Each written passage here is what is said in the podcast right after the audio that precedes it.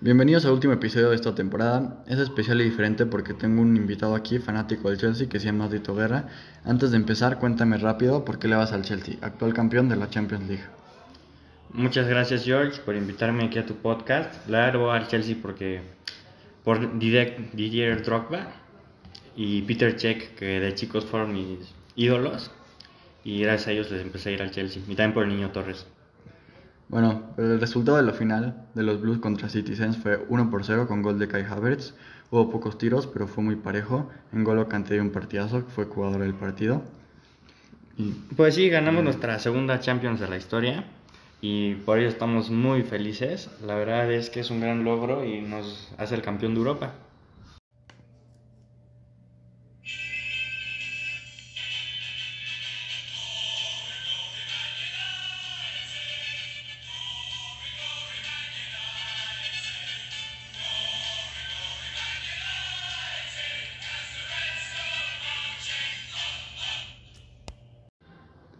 Eso fue el sábado 29, pero el jueves anterior fue la de la Europa League, que tanto esperado y la verdad no quisiera hablar de eso, pero tengo que. El Villarreal y el Manchester United se enfrentaron en la Arena de Gas de Polonia. El resultado en el tiempo regular fue de 1-1. Hubo tiempos extras, pero el campeonato se definió en penales, donde el equipo español ganó 11-10 en la tanda, algo nunca antes visto en una final de competición europea. Los Red Devils fracasaron, decepcionaron y se quedaron con las manos vacías ya que no han logrado levantar el nombre del club con un título desde el 2016, que justamente ganaron la Europa League con un equipo totalmente diferente, dirigido por José Mourinho. Aunque el United era favorito y tuvieron más posesión, no pudieron hacer más que dos tiros a puerta porque el submarino se encerró después del gol de Gerard Moreno el 29. Cavani marcó por los Red Devils en el segundo tiempo y Rashford falló una clara, la del campeonato, así que tiene que trabajar en su tiro. McTominay fue probablemente el mejor del United hasta que salió, pero los cambios no llegaron hasta los tiempos extras, para el equipo de Solskjaer que sufrió por desgaste físico al final. Mientras Emery hizo los cambios al, final de tiempo regular y por eso sufrieron menos en tiempos extras. Para la tanda de penales había salido Paul Pogba, que era buen tirador, pero entraron Mata y Telles al final. Los 22 jugadores de la cancha, incluyendo porteros, cubrieron su penal y todas fueron adentro hasta el último que fue el decisivo donde De Gea, el portero español, falló el suyo.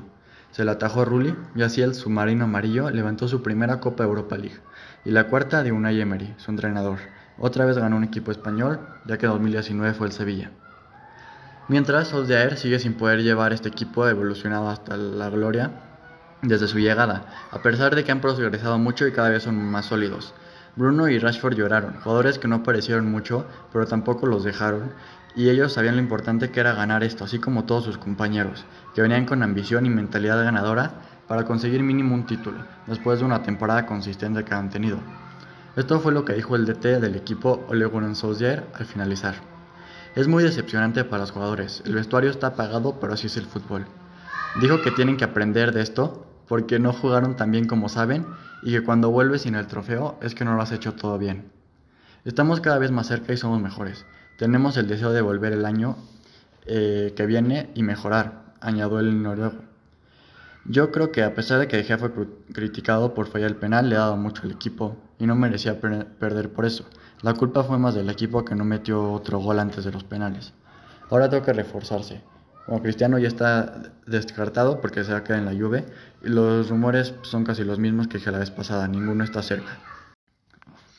Solo se está negociando con Sancho a unos 90 millones y espero que llegue. Por lo pronto hay que ver cómo lo hace con la selección inglesa en la Eurocopa. Al igual que los, creo que 12 jugadores de los Red Devils que están jugando con sus equipos en torneos internacionales.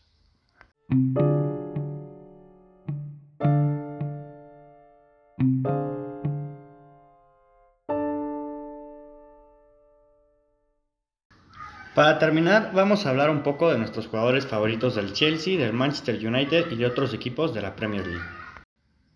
Independientemente de quién sea el mejor, mi jugador favorito es Marcus Rashford. Es el que más admiro por lo que ha hecho dentro y fuera de la cancha.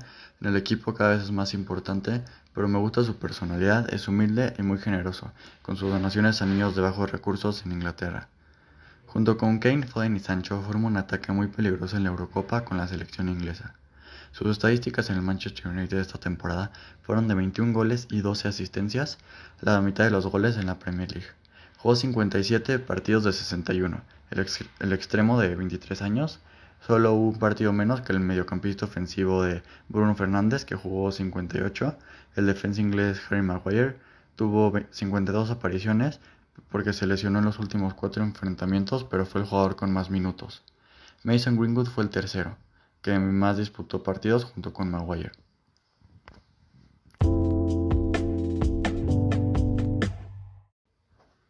Mi segundo jugador favorito es la estrella del equipo, el número 18, Bruno Fernández. Tiene una mentalidad ganadora, luchadora y tiene pasión por el equipo. A pesar de que reclame seguido, muestra mucha emoción. Con 28 goles y 18 asistencias en todas las competiciones, el portugués fue el mejor de la temporada sin dudas y estuvo en el equipo de la temporada de la Premier. Lleva temporada y media con los Red Devils y en mi opinión ya está dentro de los top 10 mejores jugadores de la historia del equipo, por lo que ha hecho a pesar de no haber ganado títulos. Eh, lleva la mitad de los partidos anotando gol pero muchos le dicen que está sobrevalorado porque creen que solo es bueno en los penales. Bueno, para mí se merece ganar títulos por el gran jugador que es. Por eso muchos lo comparan con De Bruyne y Kanté, que están entre los mejores medios del mundo. Mi tercer jugador favorito del que voy a hablar rápidamente es Edison Cavani. La verdad yo me he olvidado de este jugador cuando jugaba en el PSG hace dos años, porque según yo ya había bajado mucho su nivel, pero cuando vi que llegó no se me hizo que fuera mal fichaje, porque en primera fue gratis y también tiene mucha calidad a pesar de su edad. Yo creía que el delantero uruguayo de 34 años iba a ser la sombra, la sombra de Marcial o le costaría ganarse el puesto de titular, pero resultó que fue de los mejores fichajes de la temporada. Metió 17 goles en 39 partidos, pero solo empezó a titular en 21 y tuvo buen promedio de precisión de pase. En cada partido se notaba que daba todo su esfuerzo. Corría como uno de 25 años porque realmente quiere jugar con el equipo. Su cabeceo es de sus mejores habilidades, el mejor 7 de los últimos años.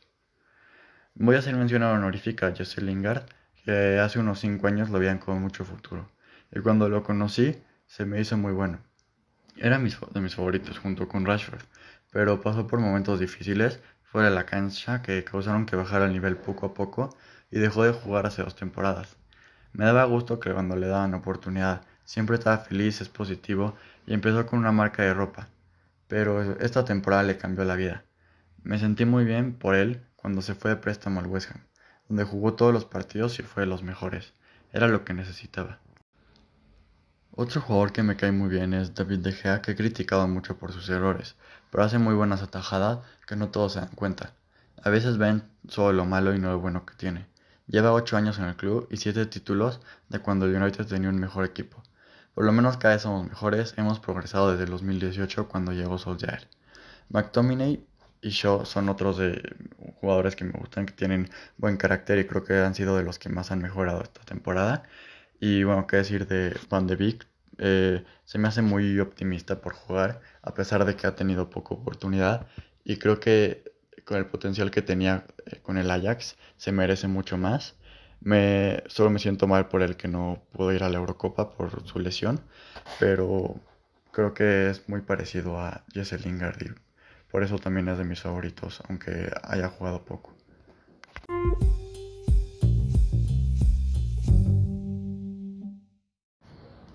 Hora de pasar con los jugadores del Chelsea de los que va a hablar mi amigo Tito.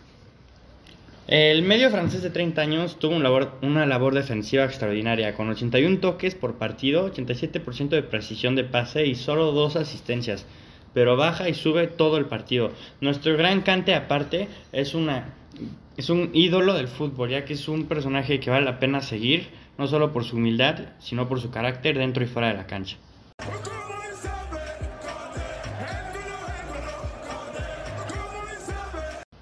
Siempre está sonriendo, es algo que a todos les gusta de él. Bueno, el siguiente, Mason Mount. Bueno, Mason Mount, de los mejores jóvenes de la liga y el mediocampista inglés más exitoso. 6 goles y 5 asistencias, 76 toques por partido, 86% de precisión de pase. 36 de 38 partidos jugados, solo 2 tarjetas. Mm. Otro gran jugador sería Mendy, menos de un gol por partido, 16 veces portería a cero, que fue la mitad de sus partidos de Senegal un gran portero a seguir, a diferencia de Kepa, que solo lleva siete partidos esta temporada. Los primeros eh, tuvo arriba de dos paradas por partido, más que Mendy, pero le tiraban más. Ahora pues, otro gran jugador, no, no se crean, es Werner, que se le olvida dónde está la portería. Pero si le quitan eso, sus estadísticas serían que tiene 25 años, jugó 35 de 38 partidos, pero solo metió 5 goles y 8 asistencias. Su precisión de tiro fue muy mala para hacer punta, ya que, como dije antes, se le olvida dónde está la portería. Por eso hacen muchos memes de él, porque después de lo que hizo en el Leipzig, llegando al Chelsea, tuvo muy mala temporada. Nada, nada de lo esperado, ¿verdad? Luego su entrenador, ¿quiere decir algo de Tuchel? Pues sí, la verdad que aunque Lampard tuvo la visión para formar esta plantilla, Tuchel fue el que la supo llevar a cabo. Claro. Ahorita no veo tan fuerte a los equipos de la Premier para la Champions. La verdad yo veo un poco más fuerte al Bayern y al PSG. Tal vez Barça si se refuerza bien o el Madrid. Pero pues siguen siendo el City y el Chelsea ahorita los, los finalistas que pues, también pueden tener una buena temporada. Eh, la tabla de la primera es sea parecida. El City es, puede ser favorito otra vez para la liga. Yo esperaría que el United gane una copa por fin después de los últimos cinco años. Eh, podría ser Chelsea o City. Otra es muy competitiva, entonces es menos predecible que en otras ligas. Y, y pues sí, el City también puede sonar para la Champions, la verdad. Eh, fichajes no hay ninguno confirmado, solo Arsenal se va a quedar sin David, este, David Luis y Odegaard y apunta para otra mala temporada si no se refuerza. Si tiene que ir algún entrenador es Arteta y eh, creo que Kane merece salir de a un mejor equipo ya que está en el Tottenham, eh, que no estuvo ni en la Europa League. A ver si esta temporada compite por la, la Champions o mínimo la Europa League, porque el West Ham le ganó el puesto. Eh, bueno, hablando del West Ham, creo que el Lingard, del préstamo de los Hammers, jugó en el United. Bueno, espero que juegue la temporada que viene. A ver si, si Solskjaer lo mete en la plantilla. Bueno, una de las mayores promesas del fútbol, Erling Haaland, ha sonado para irse a, las grandes, a los grandes de Inglaterra, al igual que otros equipos como el Barça. Por ahora, está la euro y los fichajes pueden tardar en llegar.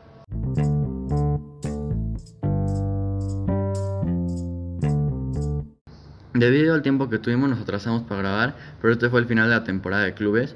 Y ahora que está la Euro voy a hablar de eso en mi otro podcast, que ya tengo dos episodios, y voy por sacar el tercero de la Eurofútbol englobado. Espero que les haya gustado esta temporada de 10 episodios. Si les falta escuchar, pueden hacerlo, les recomiendo ir al tanto.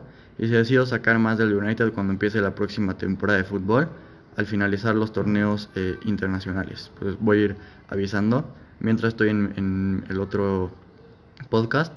Y pues gracias Tito por estar aquí hoy en este último episodio. No sé si tengas algo que decir. No, no, no. Eh, gracias George. Fue un honor estar aquí. En verdad estar en un podcast donde se reconoce que el Chelsea es el mejor, al igual que el Cruz Azul, siempre, siempre te da buenas vibras y uh, es un gran proyecto este que has hecho y sigue le dando George. Bueno, pues aunque sean aquí este, opiniones, pues por lo menos quisimos este, dar, hablar de los, nuestros dos equipos, aunque sea el, el tema principal, pues el Manchester United. Entonces, gracias por escuchar. Esto fue Análisis MU 2021.